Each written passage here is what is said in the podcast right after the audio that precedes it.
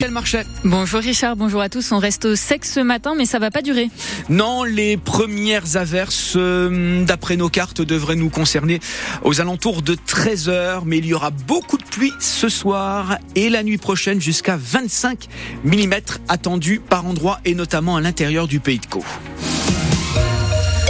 Vos infos avec euh, une journée de tumulte tout d'abord, mais de dialogue également pour euh, Emmanuel Macron hier au Salon de l'Agriculture. Le président de la République a passé 13 heures sur place. Il a discuté pendant 3 heures avec les agriculteurs. Après un accueil sous les sifflets et les huées, Emmanuel Macron est resté entouré par la sécurité renforcée pour cette journée d'inauguration. Audrey Tison. Entre les policiers en civil et les CRS en uniforme, ce sont 800 membres des forces de l'ordre qui ont été déployés dans le salon.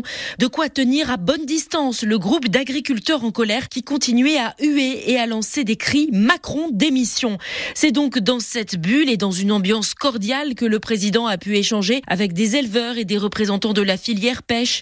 L'Élysée a même regroupé plusieurs rendez-vous lors d'un même déjeuner à huis clos afin d'éviter trop de déplacements. Emmanuel Macron désigne sans le nommé le responsable présumé des débordements, la coordination rurale, seul syndicat qui n'a pas clairement demandé à ses troupes de se calmer après les trois heures de débat du matin. Derrière ce syndicat, le président en est sûr, c'est le Rassemblement national qui attise les colères dans une démarche politicienne.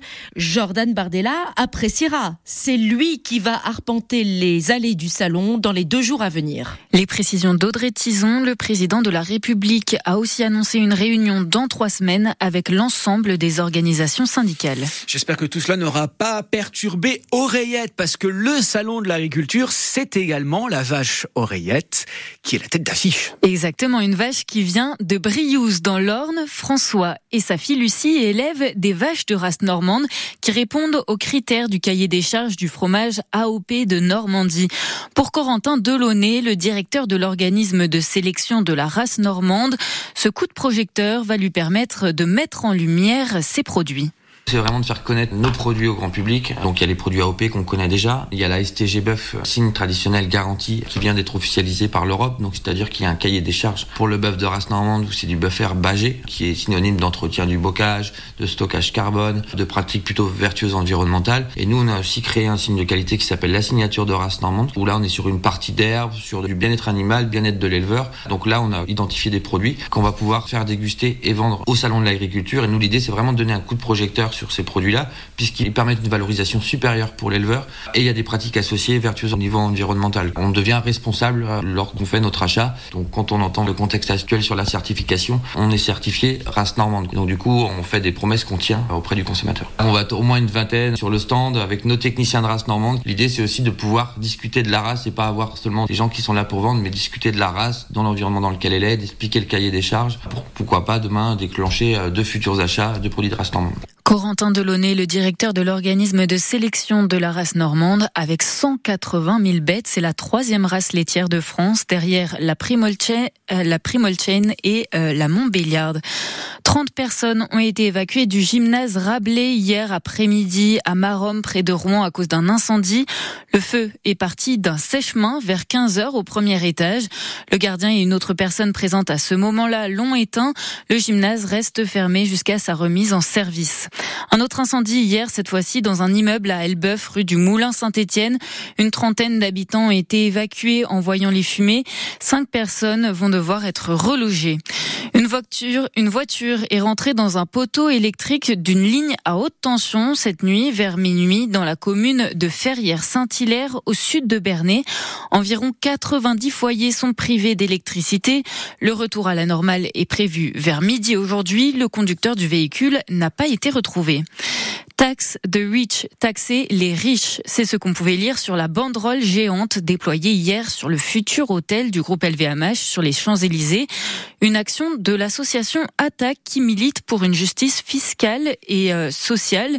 En visant Bernard Arnault, le PDG de LVMH, les militants ont voulu dénoncer son enrichissement selon eux.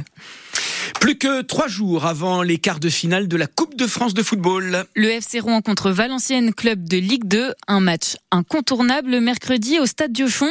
Les Rouennais ont déjà éliminé deux clubs de Ligue 1, alors l'espoir est permis.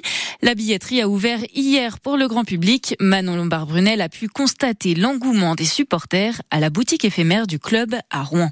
Un défilé de supporters à la recherche de la moindre place. Je pourrais en avoir trois. Philippe supporte le FCR depuis toujours, alors là forcément, il a mis son réveil pour être bien sûr de pouvoir avoir ses places. Ben, je suis venu en urgence chercher des billets pour euh, assister au match de football euh, Rouen-Valenciennes et surtout faire plaisir à mon petit-fils qui n'est jamais allé au stade et qui, qui est dingue de foot. Il a 12-13 ans et c'est la première fois qu'il va y aller. Une première que Philippe espère la plus victorieuse possible, c'est aussi le cas de Vanessa.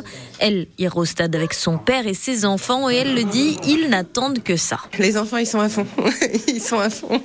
Les charpes, il y a tout ce qu'il faut. Un peu difficile pour obtenir des places. Et euh, du coup, euh, ah ouais, mais non, mais faut trouver maman. Oui, oui, faut trouver maman. Mais euh, du coup, euh, voilà. Pas facile, surtout que Vanessa n'est évidemment pas la seule à vouloir ses places. Ça, Inès le constate. Elle travaille à la billetterie du club et depuis quelques matchs déjà, elle voit de nouveaux supporters arriver. Beaucoup de nouveaux clients. Bah, c'est grâce au parcours euh, de la coupe, euh, on attire du monde. Ça fait de une belle image euh, au club, donc on est content. Une belle image et un engouement que le club espère forcément transformer en nouveaux abonnements. Un reportage de Manon Lombard-Brunel. Les Diables Rouges contre Valenciennes, c'est ce mercredi au Stade Diochon. Coup d'envoi à 21h. En football, zéro partout hier entre Quevilly, Rouen Métropole et le Paris FC au Stade Diochon. QRM reste 18e de la Ligue 2. François Manoury commentera le match du HAC contre le Stade de Reims cet après-midi sur France Bleu Normandie. Pour cette 23e journée de Ligue 1, les Havrais, 13e du classement, affrontent les 8e au Stade Océane. Et puis, en hockey sur glace, les Dragons de Rouen, toujours leaders de la Ligue Magnus, jouent à Chamonix à 20h.